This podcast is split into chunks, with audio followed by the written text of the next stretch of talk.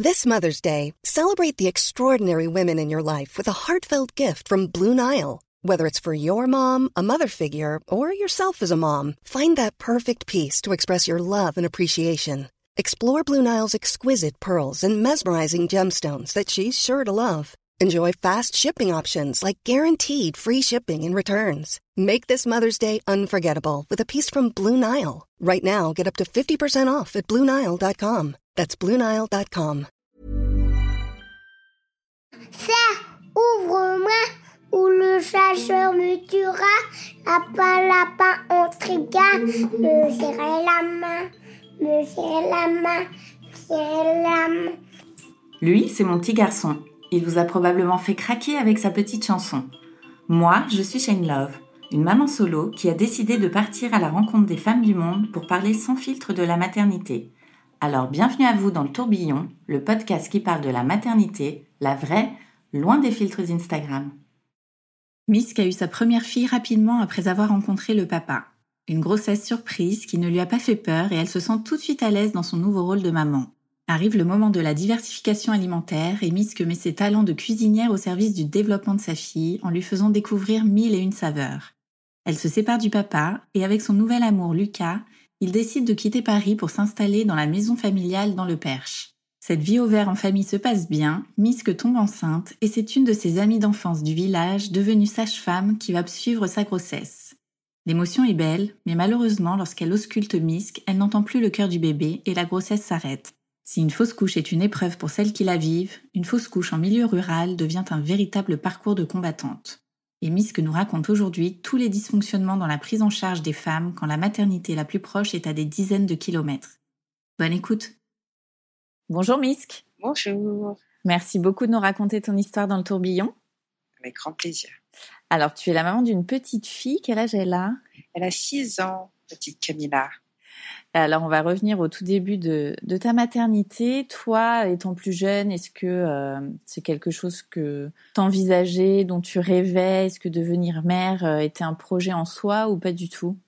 Euh, Ouais. Alors moi, c'est c'est quelque chose qui m'a toujours habité depuis que j'ai, je crois que j'ai commencé à avoir vraiment cette envie-là quand j'avais 11 ans à m'occuper de, de tout le monde, tous les petits cousins, donner le biberon, donner à manger, changer les couches. J'ai toujours adoré ça.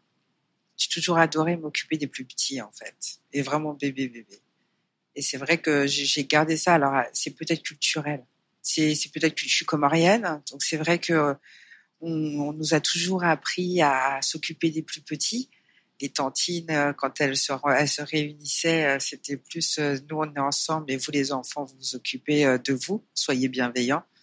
C'est ce qu'on peut retrouver un peu dans les pays africains ou même dans plein d'autres pays où c'est vrai qu'on voit souvent les, des petits des gamins de, de 6 ans avec les bébés dans le dos. Ouais. Ben, c'est un peu ça. J'ai grandi ici, mais j'ai un peu vécu ça comme au pays en fait. Voilà, Donc, ça a toujours été un peu dans mon ADN, on va dire. Et alors, tu as rencontré euh, le papa de ta fille. À quel moment le sujet de la maternité, de la parentalité est venu euh, au sein du couple? Alors, euh, j'aime pas trop parler d'accident. Surprise. Mais ça a été une belle surprise, oui. Alors, en plus, pour l'histoire, pour être hyper transparente, ça faisait huit mois qu'on était ensemble. Ah. Donc, c'était pas forcément le sujet. On était plutôt dans la fête euh, que euh, dans euh, la parentalité. T'avais quel âge toi? Alors moi j'avais 32 ans. Mmh. Et c'est vrai que c'était moi une vraie envie. Hein. Ça c'était c'était un peu moi depuis mes 30 ans, ça bouillonnait vraiment. C'était physique. Malheureusement j'avais avorté avant. Et arrivé à 30 ans, j'ai un peu comme comme beaucoup de femmes tu fais un peu euh, une rétrospective et tu te dis, euh, j'ai 30 ans, qu'est-ce que je fais? Je travaille, ok. Mais je voyais mes copines qui étaient qui commençaient à, tomber enceintes, se poser des questions. J'ai rencontré le papa de ma fille euh, par hasard. Voilà, c'était une belle, un beau début d'histoire, hein, vraiment magique. Et euh, je suis partie aux Comores, euh, c'est une histoire un peu folle. Je suis partie aux Comores un été, donc l'été de notre début de, de relation.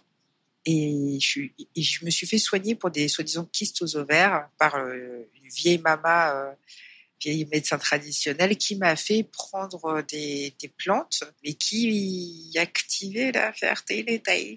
Ah. je m'y attendais pas, je n'étais pas au courant. Et donc, je suis rentrée et ça a été direct. Je suis tombée enceinte. Et, en fait, quand je n'en ai pas à ma maman, elle me dit oh, mais j'ai oublié de te dire. Oups. Oups. Euh, mais finalement, euh, voilà, il n'y a pas de hasard. J'ai une fille merveilleuse. Et alors, comment tu as réagi euh, Comment tu l'as découvert d'ailleurs que tu étais enceinte? Je l'ai su, ça faisait même pas deux semaines que j'étais enceinte. Je le sentais. Hmm. Euh, je pense qu'on a un instinct. Hein. Euh, les femmes, on a cet instinct-là où on sait qu'il se passe quelque chose dans son corps. Donc, je, je sentais. Je ne peux pas l'expliquer. Je l'ai senti. J'avais pas de retard de règles. Hein. Et j'ai acheté un test de grossesse et, qui, qui était positif. J'ai beaucoup pleuré parce que je me suis dit enfin, là. Et c'est vrai que c'était euh, c'était un, grand moment. J'avais même pas dans ma tête, c'était pas possible d'avorter. Je, alors que ça faisait que huit mois qu'on était ensemble, c'était impossible. Donc voilà, j'étais hyper heureuse. Lui était heureux aussi, et du coup, euh, on s'est dit on garde. Alors comment s'est passée cette première grossesse? Merveilleuse.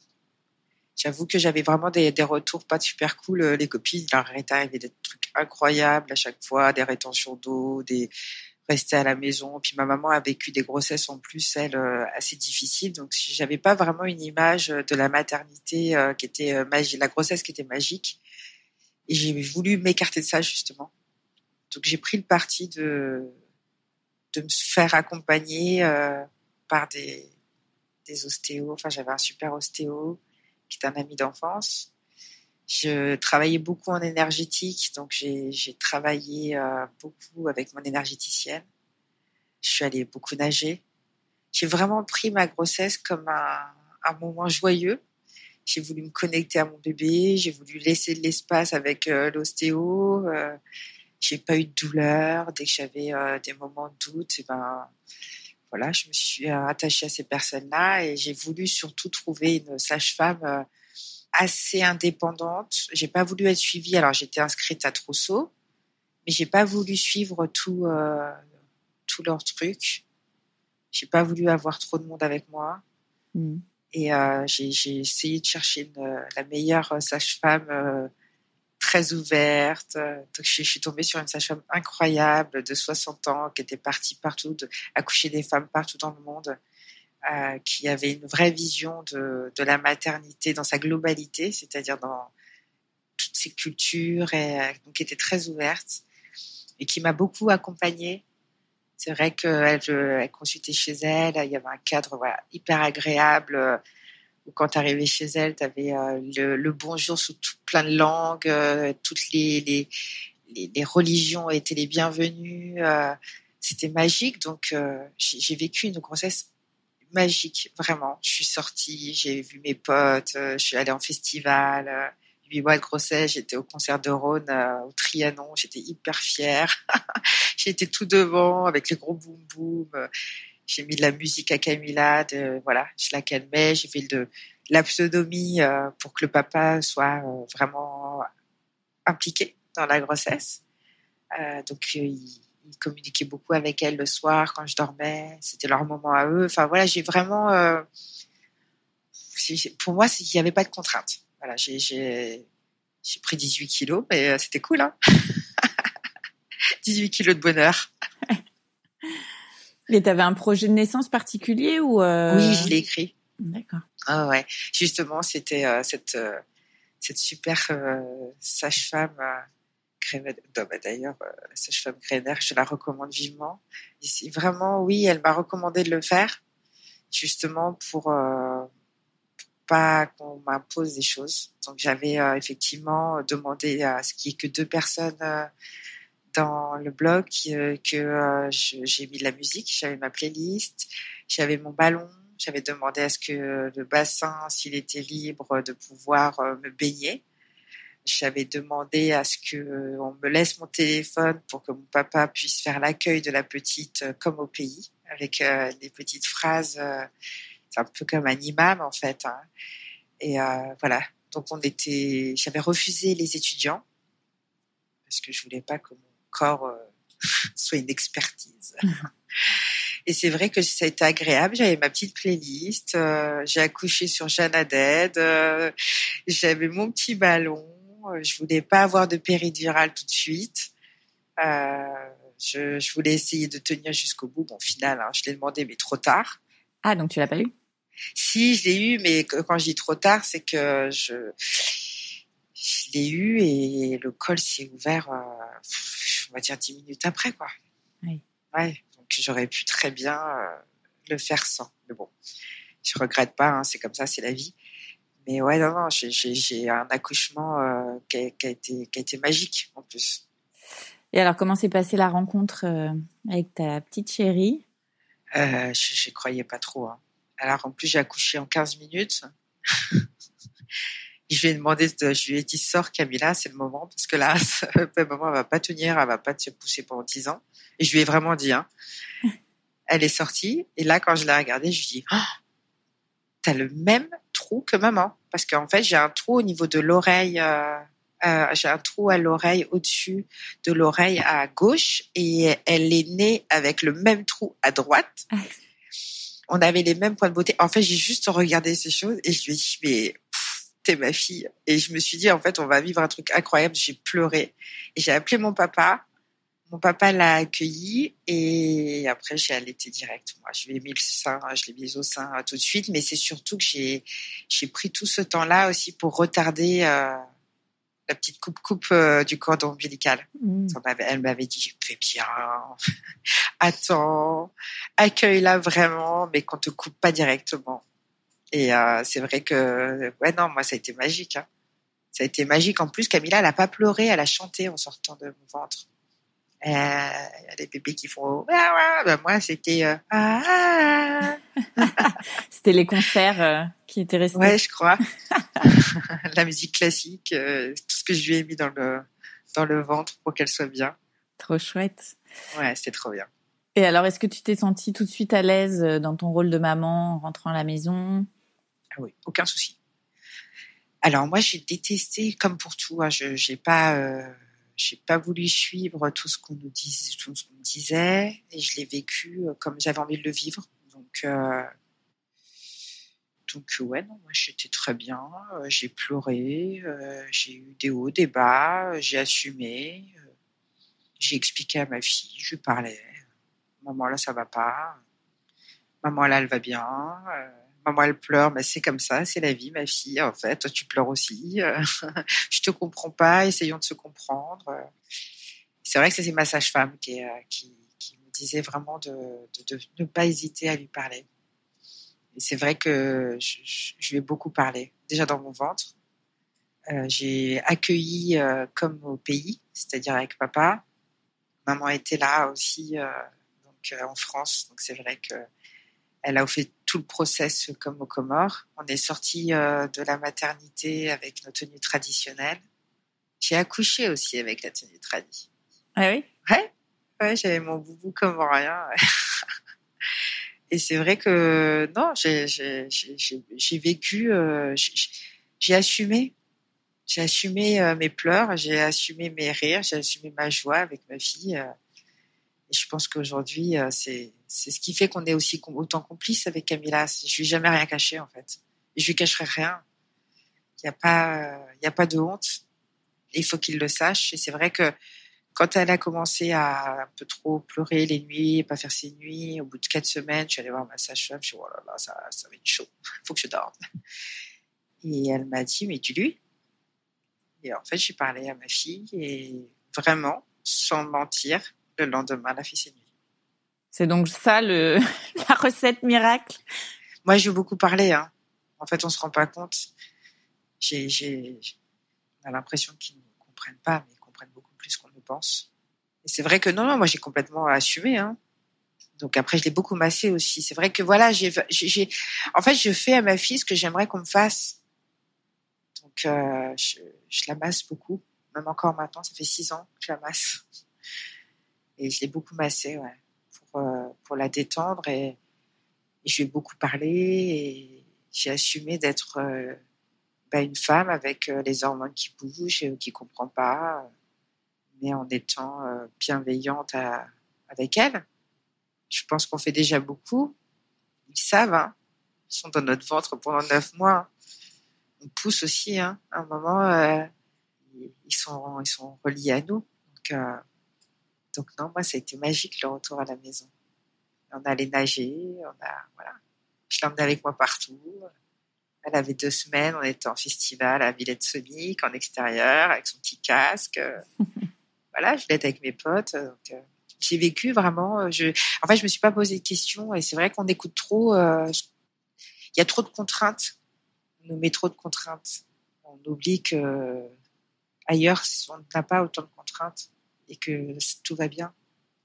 Donc, moi, je, recommande souvent à mes copines de s'écouter si elles ont envie de, de laisser garder leur bébé pour prendre une semaine, euh, faites-le et n'ayez pas honte en fait. Et si on vous dit que c'est pas bien ou si on vous dit que euh, c'est pas comme ça qu'il faut faire et que t'es pas une maman bienveillante, euh, on est les seuls à savoir en fait ce qui est bon pour nous et pour notre bébé. Alors comment t'en es venu à écrire le livre sur la diversification? Eh bien petite dédicace à Rosemary. J'ai une super, enfin une super éditrice qui euh, qui m'a contactée. Alors euh, j'ai fait la diversification de ma fille comme j'avais envie de la faire, c'est-à-dire de partager. Et c'est vrai que j'en parlais beaucoup sur les réseaux sociaux. J'étais complètement décomplexée. Moi, j'ai pas écouté du tout euh, toutes les recommandations, partant du principe que ma famille aux Comores n'a pas autant de contraintes et que tout va bien. Donc je me suis dit bah, pourquoi en fait on ne peut pas commencer par euh, les fruits exotiques? Pourquoi? Il faut faire comme si Pourquoi? On doit faire des purées de carottes Carottes, carottes sans goût, c'est dégueu. Moi ça me parle pas du tout. J'avais envie de partager ce moment avec elle. Donc j'ai fait à Camilla ce que j'aurais aimé euh, qu'on me fasse. Donc on a partagé des brunchs, on a mangé, euh, voilà, les purées de carottes, c'était avec du goût. Il y avait de l'oignon, de l'ail, du thym, du laurier. Euh, elle a mangé des dalles très tôt, euh, des poulets au coco. Elle est partie avec purée de banane plantain avec la crème de coco. Enfin bon. Et puis finalement, je me suis dit, bah c'était cool. elle était à, à, la crèche rue de Crimée dans le 19e à Paris. Et c'est vrai qu'on était beaucoup de cultures différentes et que je me disais, quand je les voyais, tous les copains, je me dis, personne n'en s'en parle pas, c'est sujet tabou. Et j'ai été complètement décomplexée en me disant, euh, bah, ma fille, je vais t'offrir tout ce que tes copains ils mangent à la maison. Donc des riz cantonnés, des tagines, des couscous, c'était cool. Et donc on s'est euh, on s'est éclaté ensemble, on mangeait ensemble. Et donc quand on m'a contacté euh, pour pour faire un livre sur la diversification alimentaire, je leur ai dit ok, mais je raconte cette histoire-là. Enfin, je peux pas inventer. Je vais pas inventer des recettes. Je vais pas. Non, je, on va partir de ce que j'ai fait pour Camilla parce que c'était magique et aujourd'hui elle mange de tout. Elle est ouverte à plein de pays. À 6 ans, elle sait qu'elle mange comme son copain marocain. Euh, et quand elle va manger des kefta, eh ben, elle leur dit euh, Hier, j'ai mangé des kefta avec le couscous euh, à ses copains. Et puis, elle, elle différencie bien. C'est un peu une ouverture au monde aussi. Mm et que je trouve intéressant de d'autoriser les parents à, à, à, se diversifier eux-mêmes aussi parce que finalement quand j'ai voulu intégrer la cacahuète j'ai fait un mafé mais j'avais jamais fait de ma vie voilà ça m'a permis aussi à moi de, découvrir des plats de pays que j'avais pas euh, goûté que j'avais jamais goûté et, et c'est aussi ça, voilà. Donc quand, on m'a proposé ce livre, je me suis dit, bah, je, vais assumer vraiment, plus copain devant plus de monde, du coup, ce que j'ai fait. Et je suis contente aujourd'hui de voir que ça plaît et que ça a ouvert euh, les esprits de beaucoup de parents et de bébés, du coup, de fait. Et donc, un petit peu plus tard, tu te sépares euh, du papa de ta fille. Oui. Tu refais ta vie avec euh, ton chéri actuel. Oui. Et euh, il y a pas longtemps, donc vous avez, euh, enfin, tu es tombée enceinte. Est-ce que tu peux nous raconter déjà un petit peu euh, bah, comment est arrivé le sujet cette fois-ci entre vous de devenir parent Alors avec Lucas, c'est c'est une histoire donc de 4 ans et demi, 5 ans bientôt. C'était une histoire cachée hein, qu'on a après complètement assumée. Et c'est vrai qu'on a une complicité incroyable. Il a assumé pleinement son rôle de beau-père. Il avait 23 ans à l'époque. Hein, et on a 10 ans d'écart. C'est hyper important parce que pour moi de le dire parce que il a été papa très jeune parce que mine de rien, c'était euh, le quotidien euh, d'un bébé. Elle, avait à peine deux ans, Camilla. Donc, euh, avec toutes les fièvres et tout ça. Donc, c'est vrai que je l'ai vu faire. Je l'ai vu être papa et j'ai vu tout ce qu'il faisait avec elle. Il lui a fait découvrir énormément de choses. Il lui a appris beaucoup de choses. Ils ont une complicité qui est, qui est folle. Et puis Camilla, elle est très très connectée. Elle, laisse personne vraiment rentrer dans sa vie tout de suite. Et c'est vrai que là, c'était en plus période de, de syndrome d'Oedipe. Hein, donc, euh, et quand je la voyais aussi ouverte avec euh, avec Lucas, d'être euh, hyper bien, limite de me demander de partir de la maison pour rester seule avec lui, à un moment, tu dis bon, ça, ça, ça va. En tout cas, il, il peut tenir ce rôle-là. je voyais assumer financièrement des choses qui ne lui appartenaient pas normalement ça fait à peu près un an et demi euh, qu'on s'en était parlé, mais euh, sans plus. Et puis euh, Camilla a commencé à à nous lancer des petits pics, à mettre ses, ses, doudous dans son ventre, à nous regarder, à nous dire bon, euh, si quand moi je veux un petit frère, une petite sœur, et puis on serait bien tout ensemble avec une vraie famille grande. Et c'est vrai que c'était plein de petits pics, et puis on s'est dit euh, c'est vrai qu'on est bien tous les deux et que effectivement ça serait une suite logique. Donc, on a commencé à en parler pendant le confinement, mais on est en région parisienne. On se sentait pas financièrement euh, d'assumer avec la perte de nos activités, étant tous les deux dans le spectacle. Moi, dans le, la restauration, les catering pour les artistes, les repas des artistes. Lui, en tant qu'ingénieur du son, c'est vrai qu'à nous deux, on perdait notre activité et que ça nous a permis de vivre aussi euh, un an et demi euh, l'un sur l'autre d'assumer pleinement de, quitter la région pour retourner dans mon perche natal, euh, dans la maison où j'ai grandi, la maison où on venait presque souvent, enfin presque tous les week-ends, et que là on s'est dit c'était un cadre magique pour le faire parce qu'on est sur une terre que je connais, on est dans la maison familiale. C'était beau dans, dans, dans, tout en fait. Camilla, euh, donc on a on s'est dit bon, on s'y met, ça va être cool. Et moi, j'avais, j'ai une polyarthrite rhumatoïde et euh, qui a été déclarée il y a trois ans. Et on m'avait mis un implant parce que j'étais censée suivre un, j'étais censée suivre un traitement euh, qui, si je tombais enceinte, faisait que le fœtus allait être handicapé. Enfin, le bébé allait être handicapé. Le méthotrexate. Sauf que j'ai fait le rebelle que je suis, j'ai fait cinq mois de traitement et j'ai arrêté. Donc, je me soigne que via l'alimentation et les méditations et tout ça. ça fait trois ans que je prends pas de médicaments, euh, mais euh, j'avais un implant parce que euh, justement, ils avaient peur que je tombe enceinte. Et donc, j'ai ma sage-femme, qui est une amie d'enfance, que j'ai retrouvée du coup en revenant ici, dans le Perche, a pris le parti de, de me retirer l'implant en me disant de toute façon, ça fait assez longtemps que tu as arrêter euh, les médicaments. La seule chose qu'il faut que tu saches, c'est que euh, tu, tu peux très bien vivre ta grossesse, mais c'est après. Tu peux être handicapé. Ou la maladie peut totalement disparaître.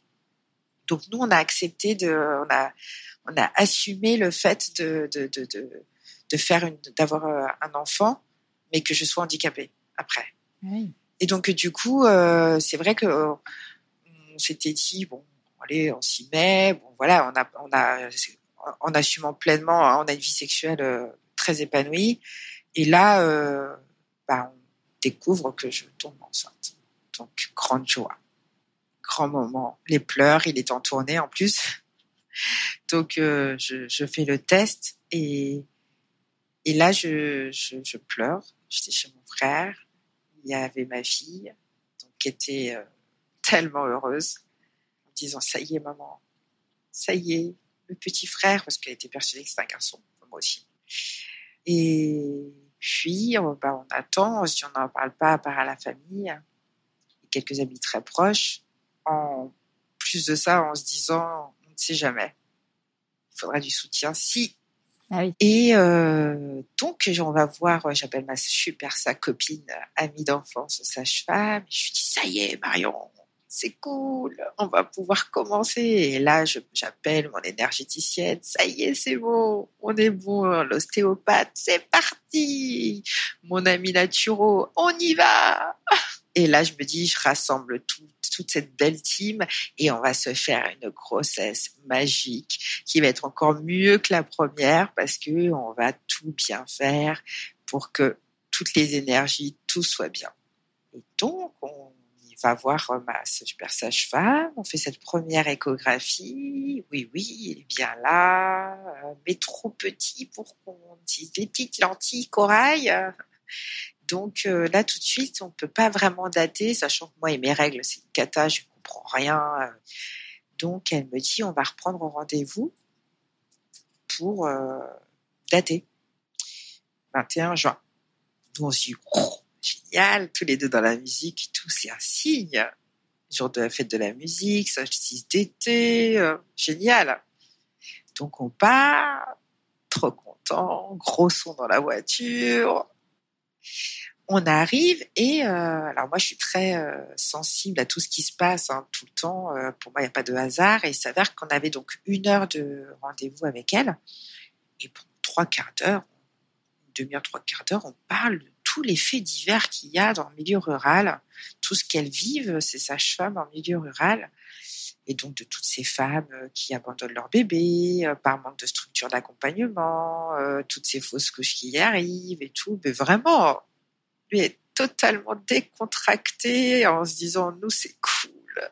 Et donc là, je dis bon, allez, on y va, on va regarder combien de temps et tout, donc trop contente. Et là, bah là, là, elle commence et là, elle me dit, ah, il a bien grandi. Et là, elle me fait, par contre, Misk, j'entends plus le rythme cardiaque. Et là, je lui dis, mais non. Me dit, attends, je vais chercher, mais là, je n'entends pas. Puis là, je vois ses yeux remplis de larmes parce que c'est tout de même une amie d'enfance. On se connaît depuis qu'on est petite. Hein. On a 38 ans toutes les deux. Euh, ça fait euh, peut-être 28 ans qu'on se connaît. Donc, euh, et on s'était pas revus depuis plus de 15 ans. c'était quand même pas rien. Nos retrouvailles, c'était vraiment beau de se retrouver pour un projet de, comme celui-ci. Et donc là, euh, première chose qu'on fait, nous, les femmes, c'est qu'on s'excuse. Moi, je me suis excusée. J'ai regardé mon mari et je, me suis excusée, en fait. Je pleurais, je croyais pas, en fait, c'était fou. Et là, euh, lui, euh, du haut de ses 27 ans, se lève et me prend le visage en disant mais c'est pas de ta faute, dis-le, c'est pas de ta faute. Et il a été d'une force. Moi, j'entendais plus rien. Je... Donc, elle nous a laissés euh, tous les deux et c'était très dur pour elle parce qu'il a fallu qu'elle reste très professionnelle, mais il y avait aussi l'affect. Mmh. Je, commence à voir les larmes parce que je revois son visage à Marion et c'est vrai que pour moi c'était c'était c'était aussi euh, c'était dur de la voir comme ça au-delà de, moi, hein, c'était euh, j'avais j'avais j'avais mal en fait. Et euh, elle me dit écoute le process euh, d'après c'est il va falloir que tu ailles à Chartres pour confirmer cette grossesse arrêtée. Donc pour rappel, j'habite donc Nogent-le-Rotrou.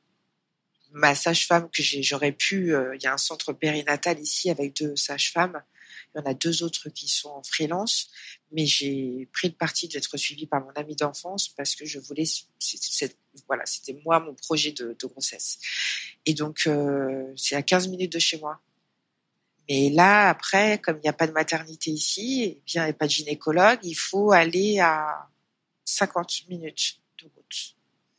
Donc, là, tu apprends que tu as ton, le rythme cardiaque du, du fœtus euh, s'est arrêté. Et en plus de ça, dans la même journée, tu dois aller euh, aux urgences gynéco de Chartres, donc à 50 minutes de chez moi. Donc là, tu dis, je vais pas y aller maintenant, en fait. C'est pas possible, pas tout de suite, tout de suite. Là, là, en fait, là, je non. Donc là, tu, tu, tu pars, tu comprends pas trop ce qui t'arrive, en fait. Tu te dis que c'est pas possible.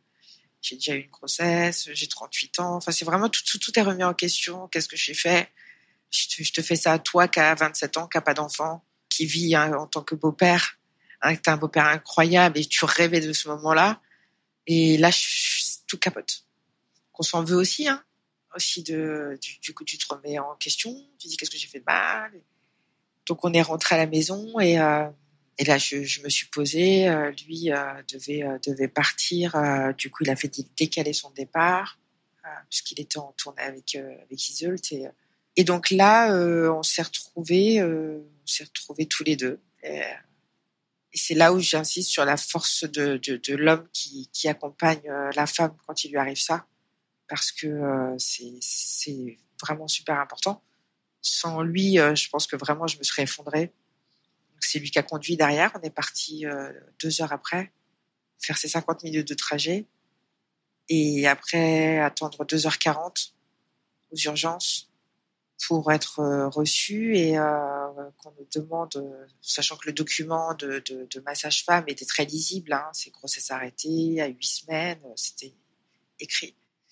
Et on te demande, euh, alors qu'est-ce qui vous amène? Ça s'est passé comment? Et là, à un moment, tu fais, bah, en fait, euh, balisé, en fait, je, suis désolée, je peux pas, là, c'est, too much pour moi. Donc, faire 50 minutes de plus pour euh, confirmer effectivement que le cœur du, fœtus s'est arrêté.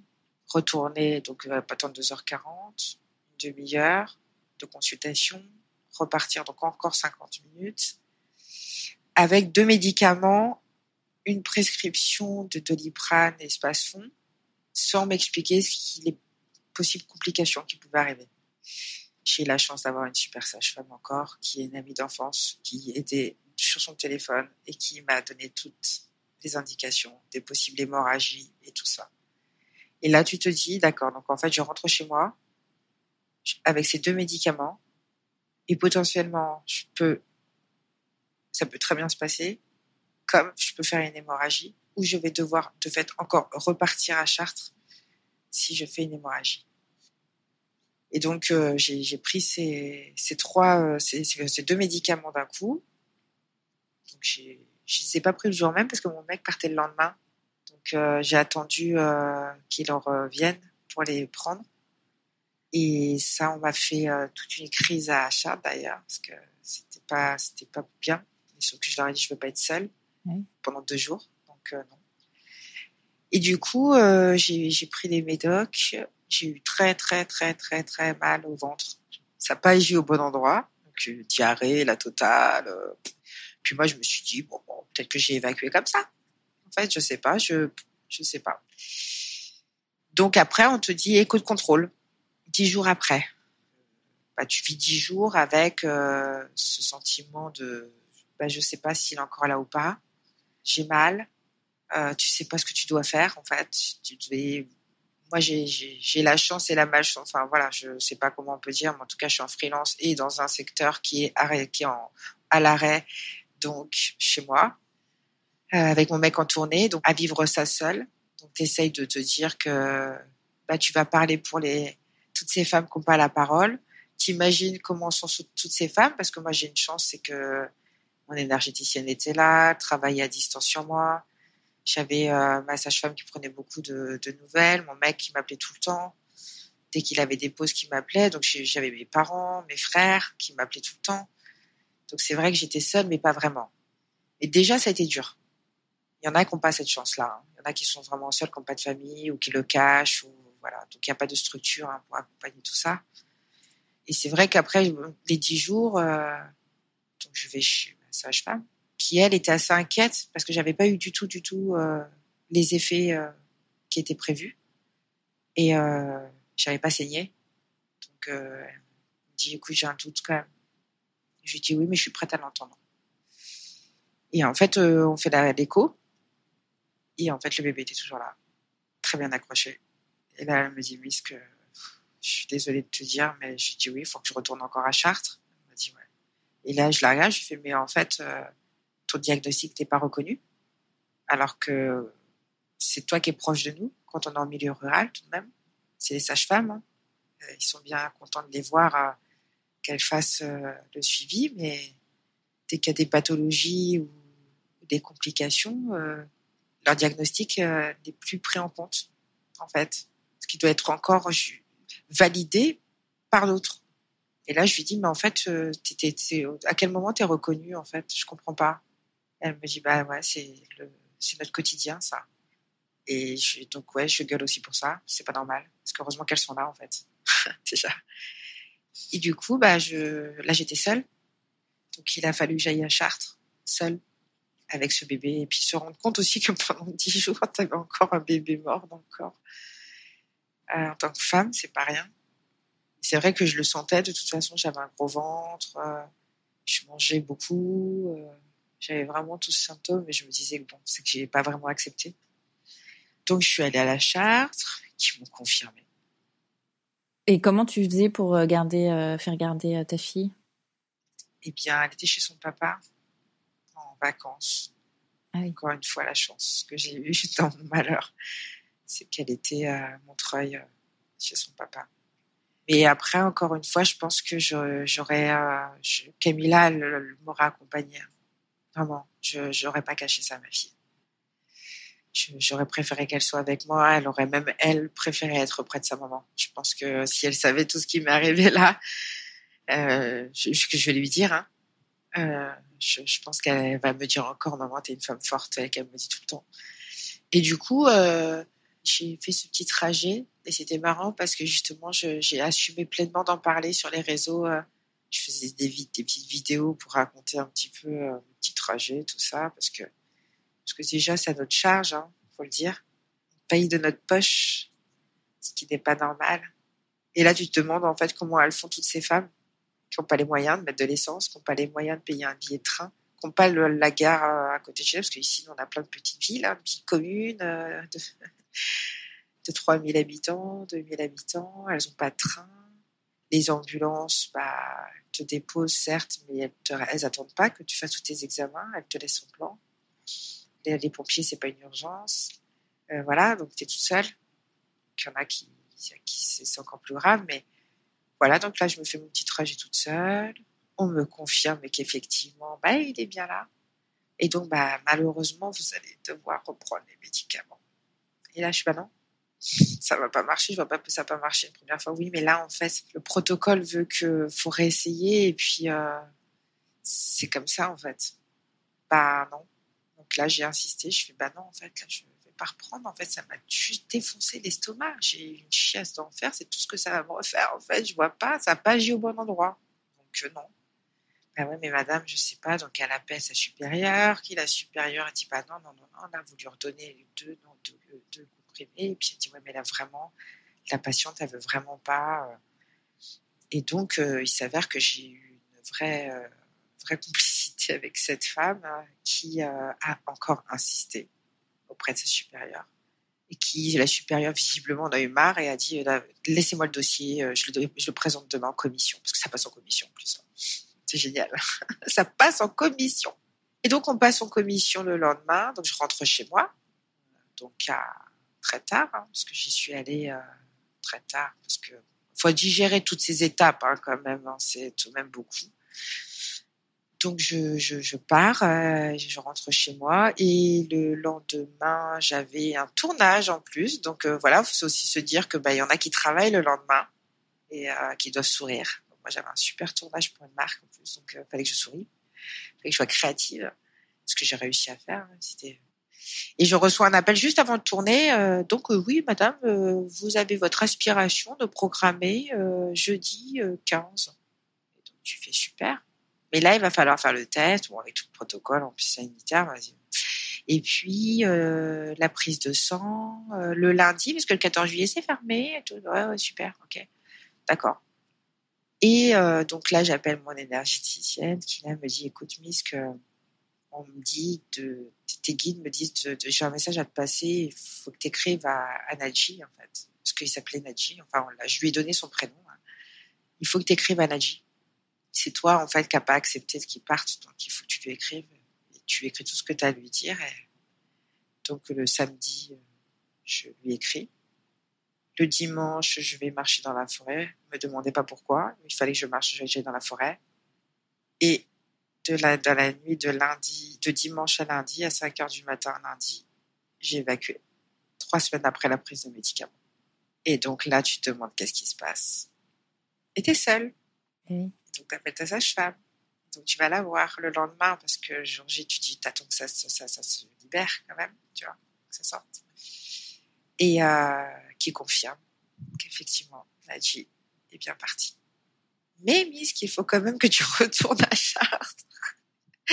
Parce que ton, tu- moi, j'ai encore une fois, j'aimerais que ça soit que ça soit terminé là, mais non. euh, le protocole veut que, et puis en plus comme ils t'ont programmé jeudi, euh, ça risque d'être pas cool.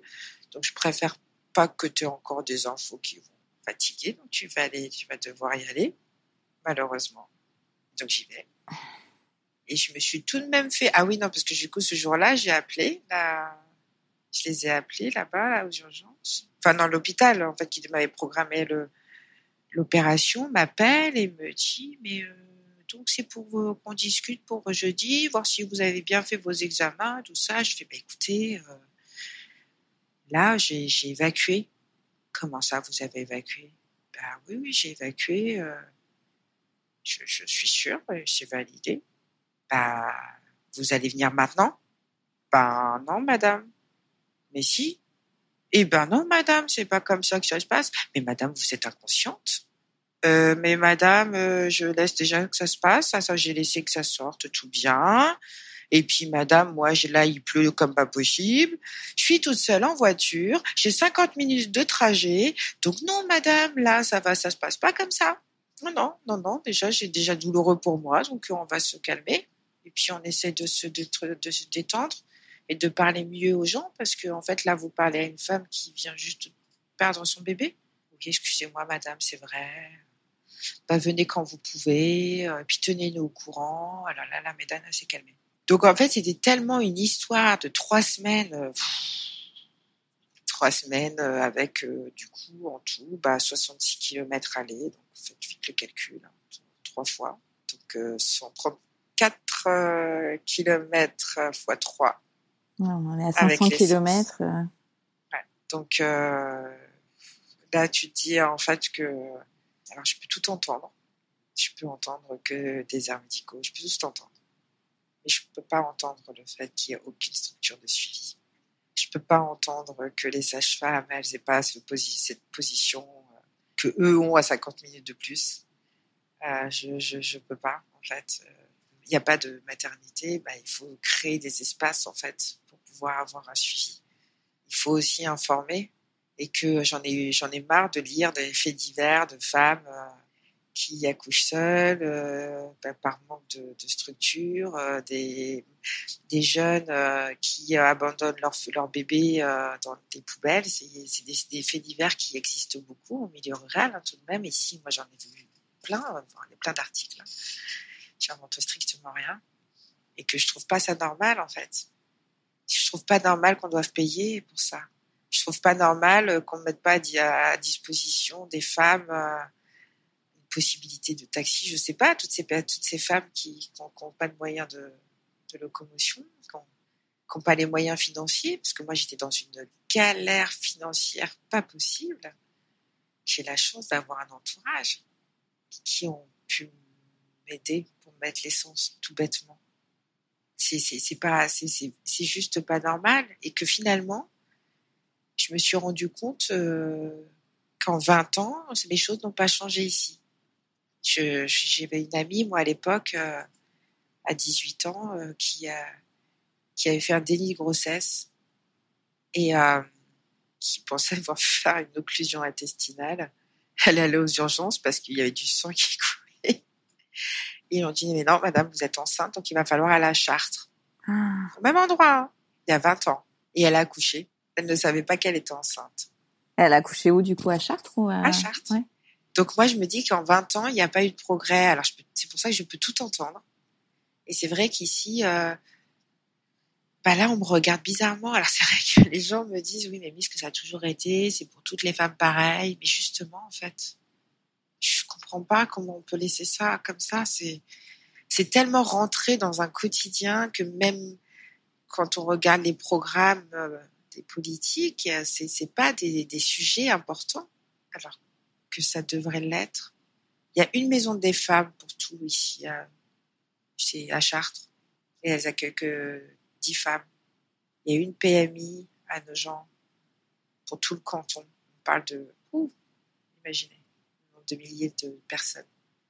Il n'y a pas de, a pas de structure. Donc, euh, je, j'ai du mal à, j'ai du mal à entendre en fait euh, vraiment de, de mettre euh, des moyens pour des maisons de retraite. Oui, il faut les protéger, les personnes âgées, mais il faut protéger aussi les naissances.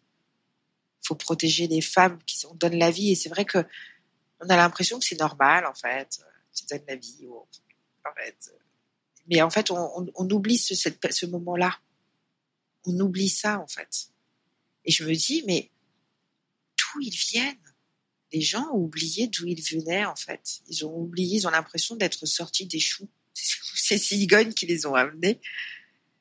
Ils étaient dans le ventre de leur maman, mais ce ne serait-ce que pour leur maman, ce ne serait-ce que pour leur sœur, ce ne serait-ce que pour leur femme, ce ne serait-ce que pour leur fille, d'y réfléchir mais on met des moyens et puis on est obligé de se monter en association. Vous rendez, enfin, moi, je, en fait, c'est vraiment, je, je comprends pas. Je, je, je, comprends pas le, le, le, et je comprends même pas que je doive en parler.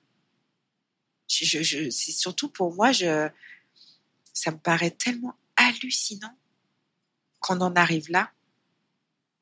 Tu as rencontré des gens euh, depuis euh, ou pendant même euh, des femmes, soit qui t'ont contacté sur les réseaux sociaux pour te dire que c'était cette problématique, elle l'avait connue aussi en, ah en milieu rural. Beaucoup. C'est ça qui m'attriste le plus. Des copines d'enfance. Il y en a une qui m'a fait un témoignage incroyable, me disant qu'elle avait une hémorragie. Elle avait pleuré auprès du SAMU pour qu'il vienne la chercher. Elle était toute seule. Elle était toute seule. Elle a dû insister tout de même. Ouais, j'en ai eu plein des comme ça. Celles qui doivent travailler juste derrière, ça mine de rien. Ah ouais, mais il y en a tellement.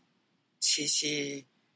En fait, c'est surtout ça, c'est que, c'est que, il y en a beaucoup, il y a beaucoup de femmes à qui c'est arrivé, parce qu'il y a les fausses couches et celles qui voient vraiment quand ça sort, mais il y a celles qui, comme moi, en fait, font de la rétention. Que ça reste. Et ça, c'est aussi dur parce que tu l'as pendant longtemps. Mais oui, oui, moi j'en ai plein. En fait, c'est surtout que ça me, ça me, ça m'a même perturbé d'en avoir autant de témoignages. Parce que je, alors tout le monde a eu des grossesses derrière, hein, c'est vrai. et en plus de ça, j'ai pas cette peur-là. Je, sais très bien que ça va très bien se passer. Ce que je dénonce, c'est tout, tout ce temps, tout ce, tout ce process, tout ce protocole en fait c'est non seulement la position de la femme en milieu rural, comment on n'est pas accompagné, le rôle, enfin la reconnaissance des sages-femmes qui sont merci, heureusement qu'elles sont là et qu'on ne reconnaît pas leur travail, alors qu'après c'est elles qui nous accouchent. Et là quand il y a des complications, elles sont plus bonnes, elles sont plus compétentes. C'est surtout ça en fait que je comprends pas. Et est-ce qu'à un moment donné, euh, il va y avoir aussi des, aides financières? Pourquoi ça n'existe pas? Pourquoi on paye? Est-ce qu'il y a des associations qui existent justement en ce sens euh, pour euh, développer tout ça ou J'en ai aucune idée. J'en ai pas eu. En tout cas ici, non. Oui, parce que tout le monde trouve ça. Enfin, tout le monde. Les gens te disent que c'est normal et que ça a toujours été comme ça. Mais moi, je, et puis j'ai vraiment cette sensation. C'est vrai que vraiment, j'ai eu. Euh, peur de sortir après, de me confronter à la population ici parce que euh, j'ai un ami d'enfance qui est journaliste et qui a voulu en parler parce qu'en plus, ce qui était marrant, c'est que quand j'ai publié, euh, quand j'ai commencé à en parler, donc le jour même, il m'a appelé en me disant Écoute, ce que c'est marrant parce que j'ai interviewé la semaine prochaine, je sors un article sur une jeune qui a en fait appelé sa maman pour l'accoucher parce qu'elle s'est dit que si elle appelait les pompiers le temps qu'ils arrivent et tout. Donc c'est sa maman qui l'a accouché. Sa maman qui a accouché.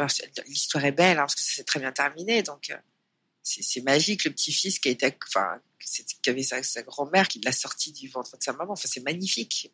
Donc il y avait les deux cas en fait. Il y a dans le même journal euh, local, il y a elle et moi.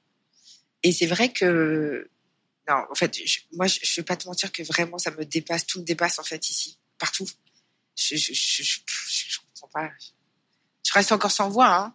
Et tu disais que tu avais peur de sortir euh, avec la Ouais, excuse-moi, oui, c'est vrai, oui, non, mais oui, j'ai complètement peur de sortir. Bah, ça a été publié, donc euh, après, tu as peur de d'être celle qui parle trop, en fait, qui dénonce, alors que les régionales viennent de passer, les départementales, tout ça, c'est cool, Miss que tais-toi.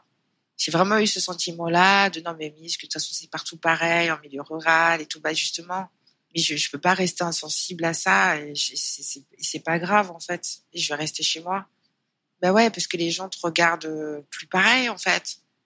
C'est limite, bah c'est bon, t'es revenu, tu fais chier quoi. Ouais. Arrête de parler, Miss, en fait. Sauf que je leur dis, c'est général. Là, je ne parle pas que de si, en fait. Et excusez-moi de ne de, de, de, pas être d'accord avec ça. Excusez-moi de, de, dénoncer ce qui, pour moi, me semble injuste. Excusez-moi. Devoir s'excuser, c'est terrible. C'est vraiment terrible. Moi, ça a été terrible de, je suis restée enfermée, j'avais pas mon mari. Là, je ressors vraiment avec le sourire depuis que mon mari est revenu à la maison. Parce que j'avais, j'ai eu le soutien euh, de, beaucoup de monde sur les réseaux, j'ai eu le soutien de quelques potes d'enfance qui sont encore ici, mais euh, c'est vrai que j'ai été très déçue de beaucoup de personnes. C'est parce que euh, c'était limite, ah c'est bon, arrête de parler en fait. T'avais déjà entendu parler de fausses couches avant? T'avais eu des récits ou euh... oui, oui, oui, oui, carrément. Puis j'avais vécu ça avec euh, avec ma copine aussi, donc euh, c'est vrai que oui, oui, j'avais lu, j'en avais lu pas mal. Moi, de toute façon, de fait, de base, je, je, ne me revendique pas féministe, mais dans ma vie, dans mon quotidien, je le suis. Donc, je, suis toujours là. Je, suis quelqu'un qui aide beaucoup. Euh, je, prends vraiment en compte tout ce qui se passe autour de moi et même dans ma cuisine. Hein. J'appelle ça la food thérapie, mais j'essaie de faire du bien avec ma cuisine. Et c'est de faire du bien de l'intérieur, de mettre des couleurs et, toutes les femmes, euh, voilà, d'accompagner des femmes euh, isolées, des femmes dans les quartiers, des, jeunes. Euh, voilà, donc c'est vrai que moi, c'est des sujets, j'ai toujours, euh, toujours un regard euh, dessus et surtout sur la maternité parce que, parce que je, après, ceux qui me suivent sur les réseaux savent ce que, ce que ça représente pour moi. Camilla, c'est, c'est ma moitié. On, vit toutes les deux. ouais, je lui toujours, je lui apprends à être une, femme, de s'assumer. Et je lui ai toujours tout montré. J'ai été, voilà, depuis qu'elle a deux ans, la séparation, été mise à la rue. J'avais rien. Son père m'a, j'avais rien. Je me suis battue. On a beaucoup bougé d'endroits et je lui ai toujours dit, t'inquiète pas, on est toutes les deux, c'est le principal. Il n'y aura rien. Donc oui, moi, tous ces, toutes ces problématiques, c'est des sujets qui me touchent beaucoup. Donc, euh, mais je pensais pas que ça allait m'arriver parce que c'est vrai qu'on se rend pas compte.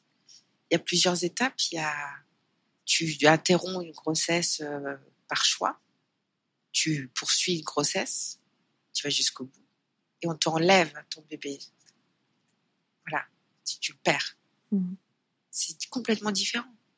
Et ça, on ne s'en rend pas vraiment compte. Et moi, c'est vrai qu'à travers tous ces, tous ces retours, tous ces témoignages, je te rends compte que finalement, bah, les femmes passent par toutes ces étapes-là, mais n'en parlent pas. On garde pour nous les femmes fortes. J'en ai marre, en fait, de ça. Parce que non, on n'est pas que forte. C'est pour ça que tout le temps on me dit mais t'es tellement forte, t'es tendre. Je pleure souvent. Je, pleure, je rigole, je vis, je, suis une vivante. Et donc là, je ne peux pas laisser ça passer. Et je, je, je, parle à toutes ces politiques, même les femmes. Moi, en fait, c'est aussi ça, les, les Marlène Schiappa et toutes ces femmes, euh, les Rachida Dati, euh, mais des filles en fait. Alors je sais que vous avez plein de sujets à traiter, mais si vous voulez qu'il y ait plus de naissances que de mortalité infantile, il y a des choses à faire, il y a du taf. Hein. Alors je veux bien tout ce qui se passe, mettre de l'argent, l'armée. Il y a de l'argent. Quand il y a besoin, il y en a des moyens. Et que ici, en 20 ans, on peut pas me dire que c'est des airs médicaux. Ça, on en parle depuis moins de 20 ans. Hein. Donc, c'est qu'il y a un réel problème. Il y a d'autres problèmes derrière. Mm. Peut-être les conditions qu'on leur donne aussi aux médecins. C'est peut-être même déjà en fac de médecine qu'il y a un problème. Je sais pas. Enfin, essayons de comprendre. Et je me disais, tu vois, il y a, plein de solutions. Je sais pas. Moi, je, je sais pas. Je suis pas sortie de l'ENA. Euh, j'ai pas. Mais toutes ces sages-femmes qui sont à la retraite, euh, est-ce qu'on les sollicite euh, pour savoir si elles veulent bien être bénévoles euh, pour faire des accompagnements? On leur demande pas. Enfin, je sais pas. Moi, il y a plein de solutions en fait. On peut en trouver des solutions. On peut faire des, tickets, des petits taxis roses. Je sais pas. Il y a plein de choses à faire. Il a bien une maison des femmes à Saint-Denis.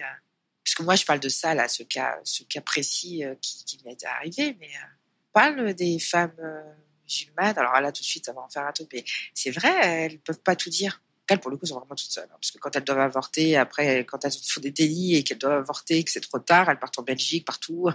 Mais il y a des réseaux, hein. Donc, euh, c'est, et puis, puis, les migrants, tout ça. Enfin bon. Donc, non, en fait, je pense qu'il y a un réel euh, taf.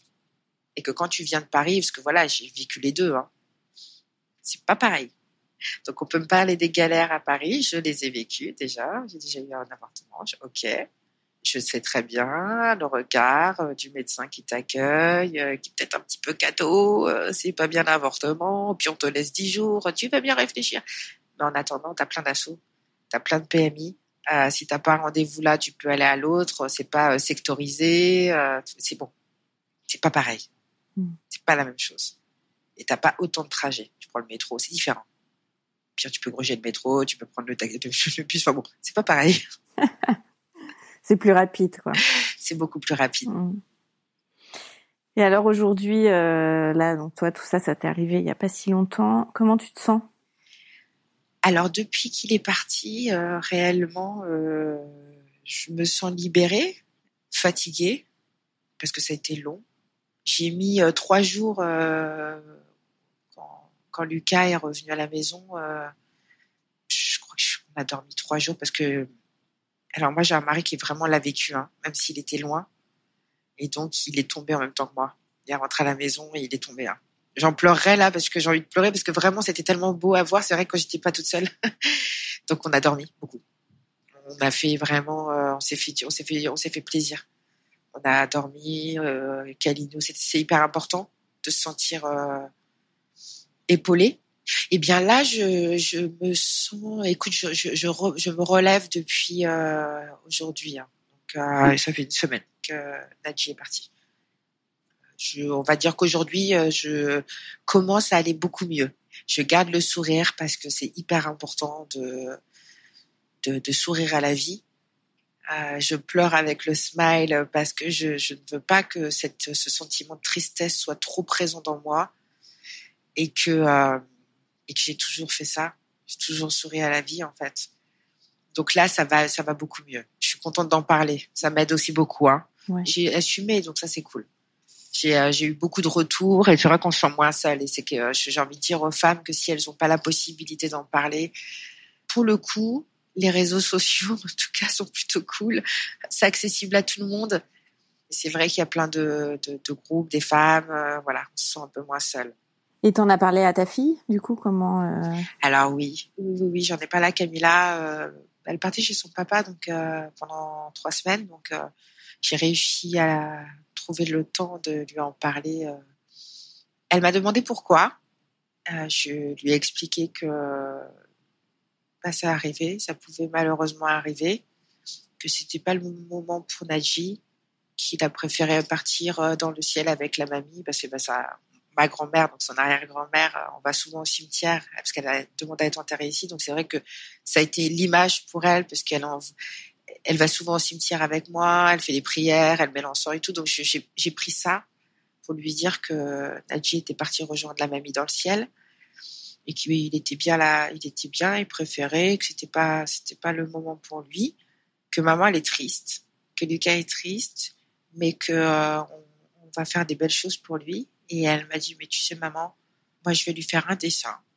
Je vais lui faire un mandala. On va mettre l'encens. On va faire la prière. C'était tellement mignon. Et en fait, elle m'a fait du, j'en ai pleuré devant elle. Je lui dis, je suis désolée, c'est tellement beau ce que tu me dis que je, suis maman, elle pleure, mais c'était tellement émouvant.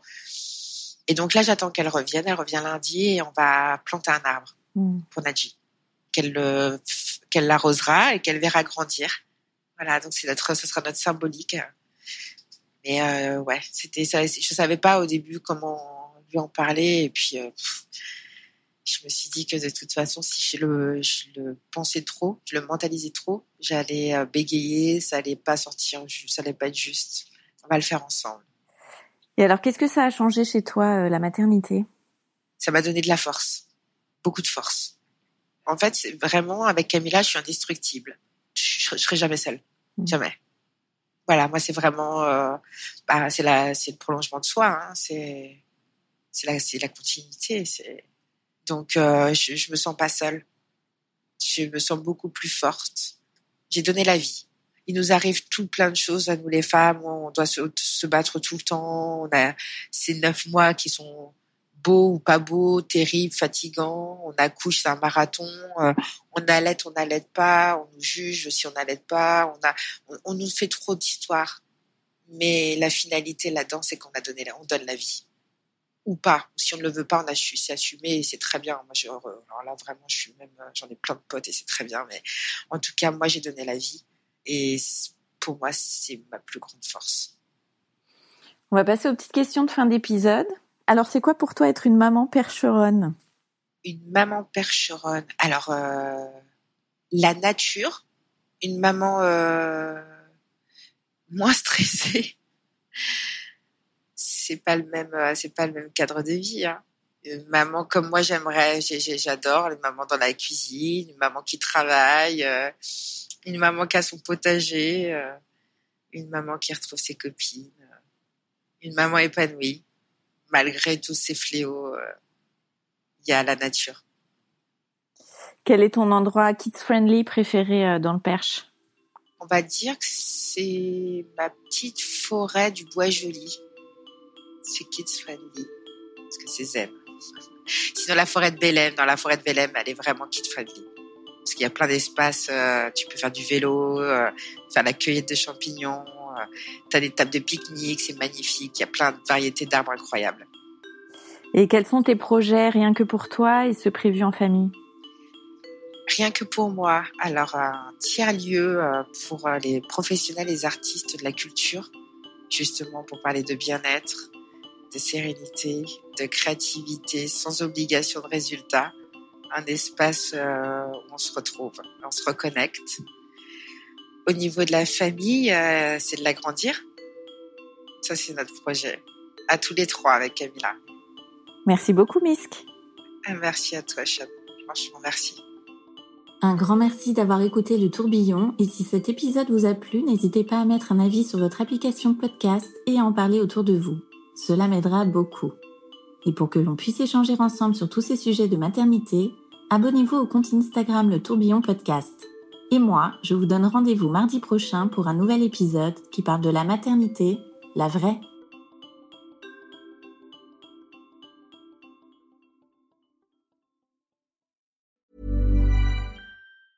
You know how to book flights and hotels. All you're missing is a tool to plan the travel experiences you'll have once you arrive. That's why you need Viator. Book guided tours, excursions, and more in one place. There are over 300,000 travel experiences to choose from, so you can find something for everyone. And Viator offers free cancellation and 24 7 customer support for worry free travel. Download the Viator app now and use code Viator10 for 10% off your first booking in the app. Find travel experiences for you. Do more with Viator.